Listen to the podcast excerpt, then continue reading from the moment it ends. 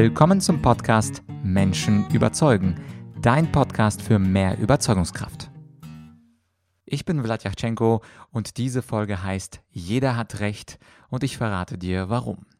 Anlass für diese Folge ist eine E-Mail eines Coaching-Kunden, der absolut überzeugt ist, dass er Recht hat.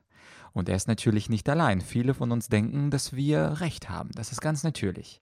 In seiner Mail schreibt er mir, Zitat, die Gegenseite will ihre unrichtigen und erschlichenen Entscheidungen perpetuieren und hat in diesem Verfahren das Risiko, alles wieder zu verlieren, was sie bisher erzielt hat. Also ich wiederhole, die Gegenseite will ihre unrichtigen und erschlichenen Entscheidungen perpetuieren, also verewigen.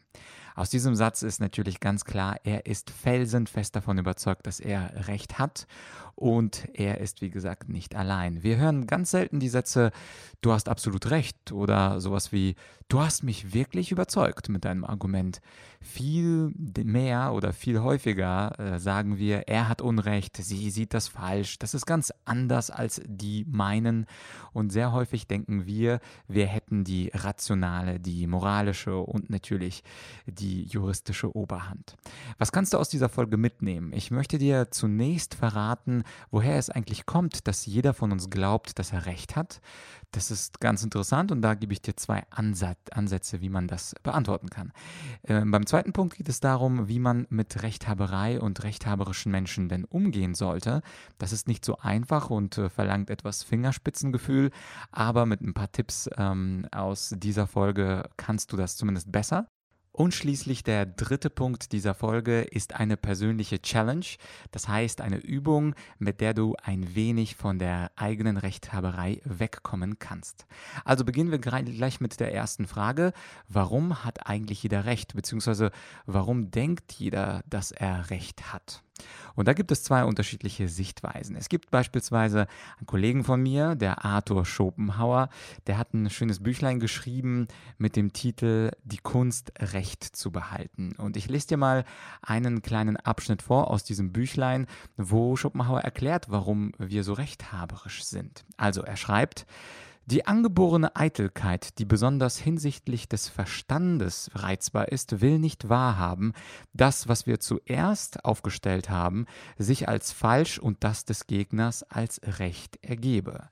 Aber zur angeborenen Eitelkeit gesellt sich bei den meisten Geschwätzigkeit und angeborene Unredlichkeit. Sie reden, ehe sie gedacht haben, und wenn sie auch hinterher merken, dass ihre Behauptung falsch ist und sie Unrecht haben, so soll es doch so scheinen, als wäre es umgekehrt. Also Schopenhauer ist ein eher pessimistischer Genosse und Philosoph und geht einfach von der natürlichen Schlechtigkeit des menschlichen Geschlechts aus. Also er sagt, das ist äh, in uns, das ist angeboren, wir können da gar nichts gegen machen, wir müssen Recht haben und selbst wenn wir merken, dass wir Unrecht haben, versuchen wir bis zuletzt dies zu verstecken und zumindest nach außen hin als die großen, korrekten, rechthaberischen und äh, natürlich auch wahrhaftigen Menschen dazustehen.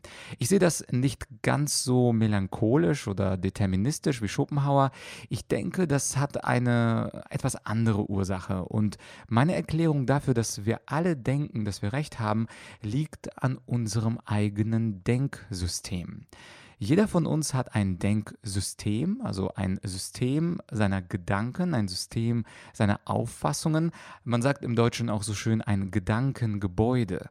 Und in diesem Gedankengebäude, da sind ganz viele grundfeste Auffassungen, das sind bestimmte Meinungen, das sind Dogmen, das sind Glaubenssätze und die sich, die sind intern meist stimmig bei den Menschen. Also das heißt, der Mensch, der ein Gedankengebäude über Jahre aufgestellt hat und natürlich ist das mit Jahren immer verfeinerter und immer, immer konkreter, desto stimmiger ist das Ge Gedankengebäude intern, was aber natürlich nicht immer dem Test nach außen standhält. Und ich gebe dir einfach mal ein paar Beispiele. Also beispielsweise, wir haben zwei Menschen an einer Bushaltestelle, es regnet, also man kann sich drunter stellen an dieser Bushaltestelle und da gibt es einen, einen von denen, der raucht und der andere ist ein Nichtraucher. Also während beide auf den Bus warten, zündet sich der eine eine Zigarette an und denkt, naja, wenn es den anderen stört, dann kann er ja auch äh, weggehen, beziehungsweise sich unter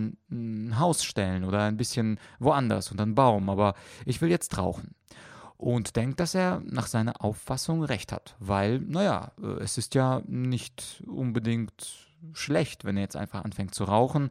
Und Passivrauchen ist ja auch nicht so schlimm. Und wir sind ja auch draußen, da weht ja auch ein bisschen Wind, kann doch nicht so schlimm sein. Ja, und wenn wir uns den anderen anschauen, was wird der andere denken? Der andere wird denken, was für ein Egoist, was für ein Egomane. Er sieht doch, dass es regnet. Wieso fängt er jetzt an zu rauchen? Kann er sich nicht denken, dass ich Nichtraucher bin und kann er mir nicht denken, dass er mir dadurch hier das Warten auf den Bus völlig, völlig vergeigt. Das heißt, aus Sicht der einen, des einen, des Rauchers, hat er absolut recht, weil, naja, der andere kann ja woanders warten. Und aus Sicht des Nichtrauchers hat der Raucher absolut Unrecht, weil ja, naja, äh, er soll gefälligst äh, darauf achten, dass Nichtraucher nicht in der Nähe sind. Zweite Situation. Es gibt äh, ja ab und zu hin und wieder, auch in Deutschland, flirtende Männer, die auf den Straßen flanieren und versuchen, Frauen anzusprechen. Und wenn der Mann jetzt zur Frau hingeht und sagt, hey, du bist sympathisch, kann ich mal deine Telefonnummer haben, dann ist es aus Sicht des Mannes unglaublich rational, weil seine Grundansicht ist, naja, wenn ich nett frage, dann stört das doch nicht. Und, und wenn sie kein Interesse hat, kann sie doch Nein sagen. Also wo ist eigentlich das Problem? Warum regen sich so viele Frauen darüber auf? Und natürlich der Mann, dass er recht hat. Und die Frau wiederum, gehen wir jetzt davon aus, dass sie jetzt kein großes Interesse hat, äh, Männer kennenzulernen, dann wird sie sich fragen, was soll denn das? Also der Mann spricht mich einfach auf der Straße an, woher nimmt er sich das Recht? Warum macht er das? Zumal ich bin in einer Beziehung oder ich habe jetzt gar keine Lust angesprochen zu werden oder ich muss ganz schnell meine Tram erwischen. Und aus ihrer Sicht ist das ein absolutes No-Go, wenn dieser Mann sie einfach so ohne Anlass auf der Straße anspricht. Und auch die Frau denkt natürlich, natürlich, was ist das denn für ein Blödmann? Was, was denkt er sich überhaupt? Und schließ, schließlich ein drittes Beispiel zur Abwechslung mal aus dem Business, der ständig kontrollierende Chef. Also diese Spezies kennen wir natürlich alle allzu gut und aus Sicht des Mitarbeiters. Also das heißt, wenn der Mitarbeiter irgendwas macht, irgendwas abschickt und der Chef immer kontrolliert und fragt, hast du das schon fertig, hast du dies schon gemacht, dann denkt unser Mitarbeiter, was, warum kontrolliert er mich denn ständig? Ich meine, ich arbeite hier seit fünf Jahren, es läuft alles gut. Bisher gab es keine Beschwerden. Muss er denn immer kontrollieren? Kann er mir nicht einmal vertrauen? Und was ist das überhaupt mit seinem Kontrollwahn? Naja, und der Chef, der geht davon aus, dass der Mitarbeiter sich vielleicht freut, wenn er nicht kontrolliert, sondern einfach mal nachschaut und nach dem Rechten sieht. Vielleicht denkt der Chef durch die Nachfrage, dass er den Mitarbeiter sogar unterstützt, indem der Mitarbeiter vielleicht unsicher ist und dadurch, dass er dazukommt, sich einen Entwurf mit anschaut, hilft er seinem Mitarbeiter, so denkt zumindest der Chef, dass er ihm hilft und versteht gar nicht, warum der Mitarbeiter manchmal schlecht gelaunt ist, wenn er ein paar verbessernde Vorschläge gibt. Also auch in dieser dritten Situation Situation. Der Mitarbeiter, der kontrolliert wird, denkt, er hat recht, der Chef sollte das nicht machen. Und der Chef, der kontrolliert bzw. nach dem Rechten sieht, der hat natürlich aus seiner Sicht wiederum recht, weil, naja, der Mitarbeiter, der weiß ja nicht alles und es ist gut, wenn der Chef über alles informiert ist. Naja, und jeder hat Recht. Und weil wir denken, dass wir Recht haben, wollen wir natürlich auch häufig andere überzeugen von unseren tollen Ansichten, weil natürlich unsere äh, Sichtweise die richtige ist. Und mit der Zeit wird das in Anführungsstrichen schlimmer. Mit der Zeit wird die Rechthaberei schlimmer, weil eben das G Gedankengebäude am Anfang unseres Lebens noch relativ flexibel ist. Also das heißt, wenn wir was Neues lesen, wenn wir was Neues hören, dann passen wir unser Gedankensystem an. Es ist noch nicht so stabil, es ist noch nicht, nicht so verfestigt. Aber mit der Zeit werden die Grundfeste, das Fundament, die Mauern, die Fenster dieses Gedankengebäudes immer fester miteinander miteinander verzahnt und verwoben und es wird immer schwieriger, neue Ansichten hineinzulassen und es wird immer schwieriger, anderen Menschen Recht zu geben. Ja, das ist also meine äh, Erklärung dafür, warum jeder Recht hat, zumindest mit der Ergänzung, jeder hat Recht in seinem Denksystem. Ja, und jetzt ist natürlich die Frage, und das ist gleich der zweite Punkt äh, dieser Podcast-Folge, wie kann man denn mit Rechthaberei umgehen? Also, was kann man da überhaupt machen, dass wir den anderen zumindest ein bisschen bewegen und sein Gedankengebäude zumindest ein wenig ins Wanken bringen?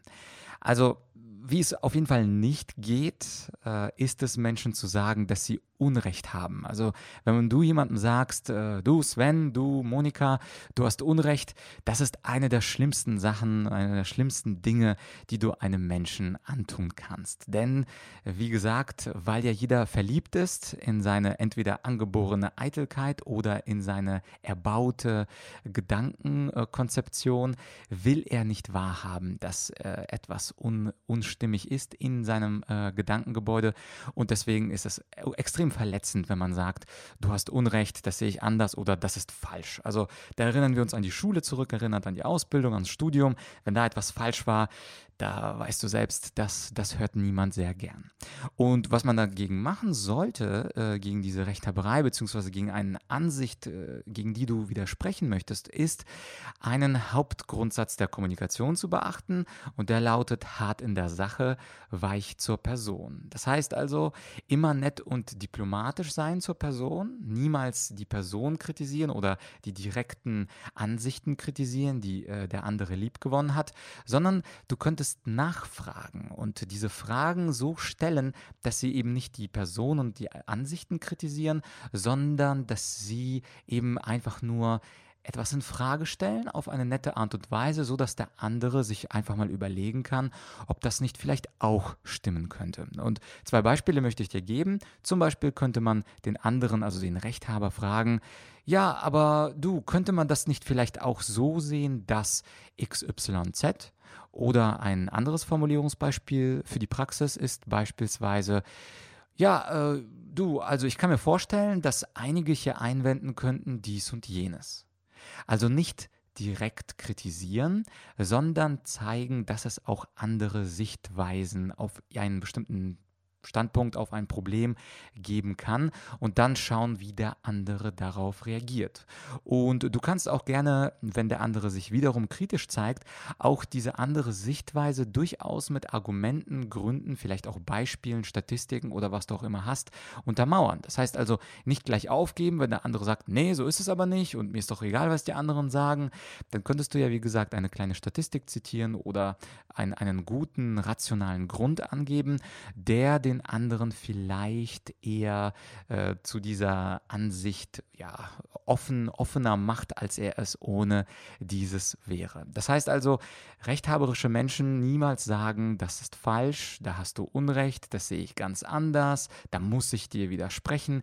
Diese Dinge das, das schmerzt dem durchschnittlichen Menschen und diese Dinge absolut weglassen, absolut verzichten. Stattdessen einfach andere Sichtweisen, ganz neutral. Also nicht, dass du sagst, du hast diese andere Ansicht, sondern man könnte ja vielleicht denken. Oder es gibt ja sicherlich Leute, die hier Folgendes sagen würden.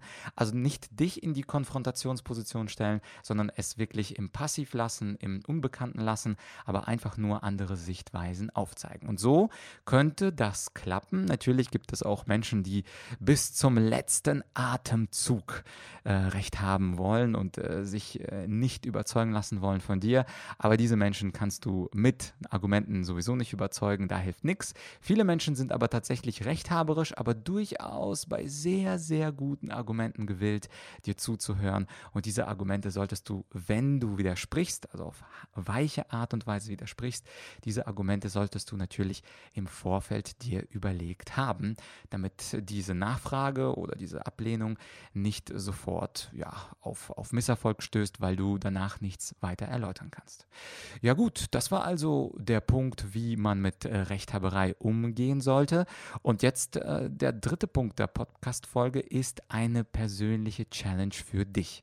Ich habe nämlich eine sehr schöne E-Mail bekommen von einem Zuhörer, der gesagt hat, lieber Vlad, ich finde deine Folgen gut, ich finde sie fantastisch, ich finde sie super, ich weiß gar nicht, was er genau geschrieben hat, aber die Idee, die ist mir in Erinnerung geblieben, er hat gesagt, Du, was hältst du eigentlich davon, wenn du ein paar Challenges einbaust? Also du sagst, was du sagen wolltest und dann versuchst du eine kleine Übung oder eine kleine Challenge daraus zu machen und hör dir einfach an, was die Leute, wie die Leute darauf reagieren. Vielleicht gefällt es denen. Und ich fand die Idee super. Also wenn du es toll findest, ähm, eine Challenge am Ende jeder Solo-Folge zu haben, dann schreib mir an podcast.argumentorik.com. Wenn ich genügend ähm, Rückmeldungen von äh, dir, also von euch habe, dann werde ich äh, bei jeder Solo-Folge eine kleine Challenge einbauen. Also schreibt mir eine kurze Mail, sowas wie äh, Challenges finde ich super, äh, an podcast.argumentorik.com. Dann wird es diese Challenges häufig, beziehungsweise immer, na, ich denke mal häufig, immer äh, immer sollte man ja nie sagen. Ähm, deswegen äh, wird es die häufig geben. Und was ist jetzt diese persönliche Challenge im, im Kontext des Themas, unseres Themas Rechthaberei? Ganz einfach. Auch du hast sicherlich eine grundlegende Ansicht, eine Grundüberzeugung, einen Glauben, ein Dogma, wovon du felsenfest überzeugt bist in deinem Leben. Das kann etwas Privates sein, also zum Beispiel die Ansicht, Kinder sind das höchste Glück auf Erden oder das kann auch etwas Berufliches sein. Karriere ist mir sehr wichtig. Es kann auch etwas Kulturelles sein, zum Beispiel Höflichkeit ist ein sehr wichtiger Wert in unserer Gesellschaft. Also ich möchte dir gar nicht so viele Ansichten vorgeben. Du weißt ja am besten, was deine Grundüberzeugung ist. Und wenn du dann diese Grundüberzeugung hast, gefunden hast, du kannst auch natürlich mehrere haben, aber für diese Challenge brauchst du eine, von der du wirklich 100% überzeugt bist und die du auch in keiner Situation, in keinem Fall opfern würdest. Wenn du also diese Ansicht, zum Beispiel Karriere ist super wichtig oder Höflichkeit ist sehr wichtig oder Kinder haben ist toll, also egal was es dann ist, diese Ansicht, und das ist jetzt die Challenge. Diese Ansicht nimmst du und entweder du machst die Übung im Kopf, etwas einfacher ist es, wenn du die Übung auf dem Papier machst, auf dem Blatt Papier. Du schreibst dir fünf Gründe auf und findest fünf Gründe, die gegen deine Ansicht sprechen, also die gegen deine Grundüberzeugung sprechen. Und das ist ein sehr, sehr guter Weg, um aus dieser Rechthaberei herauszukommen. Nämlich zu merken, dass es zu jeder Ansicht, zum Beispiel Kinder sind das höchste Glück auf Erden, auch sehr gute Gegenargumente gibt, warum Kinder nämlich nicht das größte Glück auf Erden sind. Eben zum einen, weil Kinder natürlich auch Probleme schaffen könnten oder zum anderen, weil das Glück vielleicht gar nicht in Kindern besteht, sondern darin, wie man sich selber fühlt. Beziehungsweise Höflichkeit ist mir wichtig. Wenn das deine Überzeugung ist, von der du auch ausgehst, dann könntest du diese hinterfragen und sagen, ist Höflichkeit wirklich so wichtig? Ich meine, die meisten Leute sind höflich, weil es anerzogen ist, aber es gibt auch Situationen, die absolut absurd sind. Und da ist jetzt deine Aufgabe, diese fünf Gründe zu finden, vielleicht auch etwas auszuschmücken, die gegen deine eigene Ansicht sprechen. Und wenn du das machst und erkennst, dass diese fünf Gründe sich eigentlich sehr plausibel und rational und gut anhören, das ist auf jeden Fall ein kleiner Schritt Schritt in die richtige Richtung.